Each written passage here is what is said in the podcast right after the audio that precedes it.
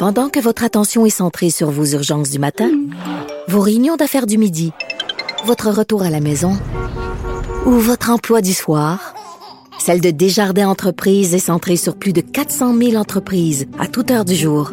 Grâce à notre connaissance des secteurs d'activité et à notre accompagnement spécialisé, nous aidons les entrepreneurs à relever chaque défi pour qu'ils puissent rester centrés sur ce qui compte, le développement de leur entreprise. Que point radio. Geneviève Peterson. La déesse de l'information. Vous écoutez Geneviève Peterson. Cube Radio. La pandémie affecte bien des domaines et le cinéma en fait partie. Je suis avec Catherine Beauchamp, vous la connaissez, les journalistes culturels et aussi euh, animatrice du documentaire Notre cinéma en quarantaine. Salut Catherine. Bonjour Geneviève. Écoute, euh, en janvier, tu avais entrepris un tour du monde qui devait s'échelonner sur plusieurs mois. L'objectif, accompagner des réalisateurs québécois dans les différents festivals de cinéma. Vous deviez vous arrêter en Suède, en Norvège, au Mexique. Euh, tu as eu le temps d'aller à Berlin, mais pour le reste, c'est pas vraiment ça qui est arrivé. Non, vraiment pas. Euh, ce qui s'est passé, euh, oui, on avait un beau planning. On voulait faire rayonner euh, le cinéma québécois, c'est-à-dire de montrer à quel point il était puissant au travers du globe. Parce que quand on passe par des grands festivals comme le Festival du film de Toronto, par Berlin, par Cannes, par Venise, souvent le, film est étampé d'un saut et ça donne une garantie. Donc, tous les autres festivals au travers du globe vont aller chercher ces films qui ont une espèce de garantie de, qualité. C'est la raison pour laquelle je suis partie pour Berlin pour suivre euh, le film d'Anaïs Barbeau-Lavalette, La déesse des mouches à feu, qui est l'adaptation de ton roman, Geneviève. Oui, on était là ensemble. Euh, c'est ben drôle. Oui. on était là ensemble. Et My Cylinder Year de Philippe Falardeau. Et effectivement, quand on est rentré, ça, ça a été un peu brutal. Là.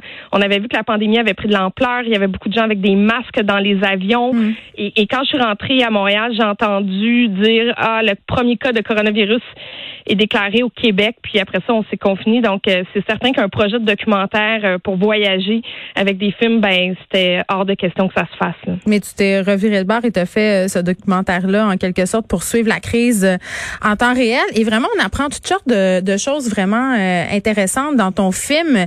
actuellement, ce qu'on sait là, c'est que les, tu le dis, là, les cinémas ont un impact quand même majeur sur la vie de certains films.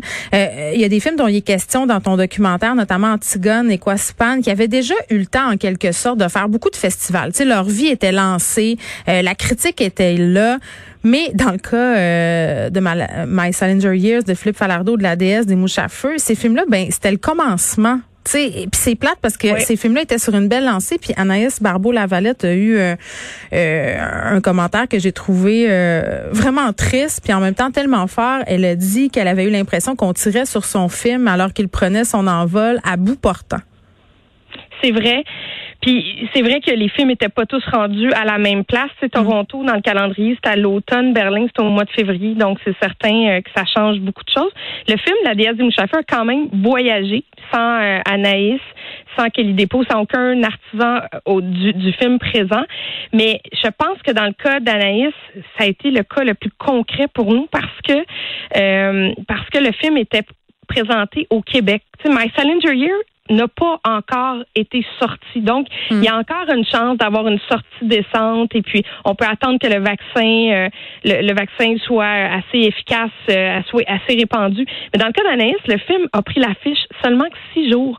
On a décidé de le retirer des salles avec son accord, mais il y a des sous en promotion ont été brûlés. Donc, on retrouvera peut-être pas de campagne télé, on va peut-être pas retrouver euh, de relations de presse qui vont entourer le film. Donc, est-ce que le film va être capable de reprendre l'envol qu'il avait au départ? Ça, je suis je sais pas. Mais moi, je suis pas certaine. moi, j'ai, écoute, puis je, je, suis en conflit d'intérêt manifeste, là, mais euh, pas seulement la déesse des mouches à feu, mais les autres films qui sont sortis pendant ce temps-là, ils vont avoir, selon moi, de la misère à retrouver leur momentum. Je sais pas si on peut recréer ce qui s'est passé au moment euh, de la sortie de la déesse. Puis d'ailleurs, euh, quand on a pris la décision de retirer le film des écrans pour lui le remettre plus tard, beaucoup de gens nous ont posé la question, mais pourquoi vous ne le lancez pas sur les plateformes de streaming? Puis là, récemment, c'est drôle parce qu'il y a des réalisateurs qui sont sortis pour dire que ça avait aucun sens de sortir des films sur des plateformes de streaming. Il y a Denis Villeneuve euh, qui a accordé une entrevue à Variety, une entrevue vitriolique là, concernant la sortie euh, de Dune sur HBO Max. Euh, puis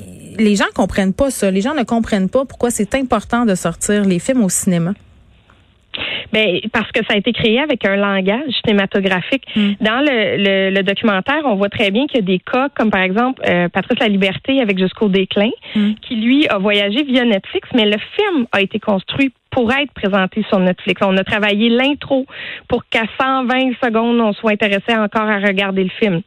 Quand on fait un film pour un, un écran de salle de cinéma, on travaille avec un langage cinématographique, des codes. Le son est travaillé pour être écouté dans une salle. Euh, tout est fait. Puis, dans le cas de la DS, il y a énormément de gros plans qui prennent toute leur puissance dans une salle de cinéma. Et moi, j'ai deux points de vue là-dessus, puis je suis tellement mitigée sur le cinéma parce que les plateformes, ça, ça a apporté une certaine accessibilité en région, à la culture, à des gens qui pouvaient pas voir le film. Dans le cas de la DS, je pense que c'était comme 300 écrans à travers le Québec. On a moins de problèmes. Dans un cas comme Nadia Butterfly, il y a eu peut-être 7, 8, 9, 10 cinémas qui ont présenté euh, le film au Québec. Et euh, il y a des gens qui peuvent pas voir ce cinéma-là. Donc, des fois, j'y crois, moi, beaucoup aux plateformes, surtout dans des sorties hybrides. Mais dans un film comme Dune de Denis Villeneuve ou dans, dans le cas de la DS, Mm. je trouve que c'est dommage de sortir ces films-là sur des plateformes. Je trouve que c'est gâcher le travail qui a été fait pour euh, travailler cette espèce de, de langage cinématographique qui... qui et, et, et Annès n'était pas contente. Elle disait deuxième, troisième fenêtre, le web, pas de problème, des vidéos sur demande, mais j'aimerais ça que la première fois où les gens vont voir mon film, ce soit en salle. Je le comprends euh, tellement, Catherine Beauchamp, d'un point de vue artistique. C'est clair que c'est important, mais d'un autre côté, tu faisais référence à Jusqu'au déclin, ce film-là qui a été vu par 21 millions de personnes, je pense, euh, dans mon souvenir, là, euh, qui est sorti Oui. sur Netflix, comparativement à un film vu par 8000 personnes en salle au Québec. C'est tentant pour les créateurs de l'industrie de, de regarder du côté des plateformes de streaming. On peut pas leur en vouloir. on peut pas leur en vouloir. Puis euh, j'avais eu cette discussion-là avec Myriam Verrou, tu sais, quand elle, elle, elle m'expliquait.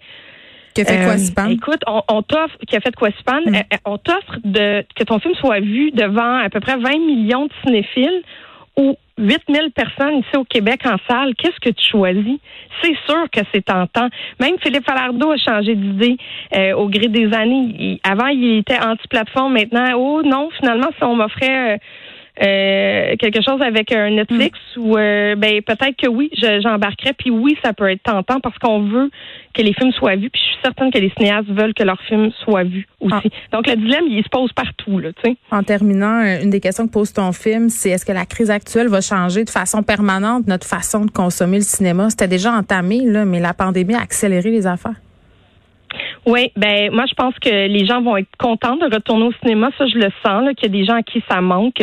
Mm. Par contre, je pense que le- la formule hybride est là pour rester. Puis je pense qu'on a fait des tests pendant la pandémie qui vont être développés euh, pour euh, être, être plus solides puis mieux se comporter après euh, la pandémie.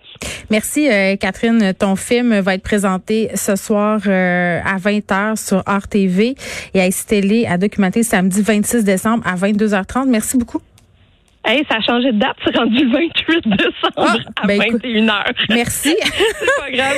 J'ai le 28 dans mon dossier. Mais, merci d'avoir rétabli les faits, mais de toute façon, on retient que c'est ce soir à 20h. C'est le plus important. Là. Voilà. C'est ce soir, ça se passe. OK, bye bye.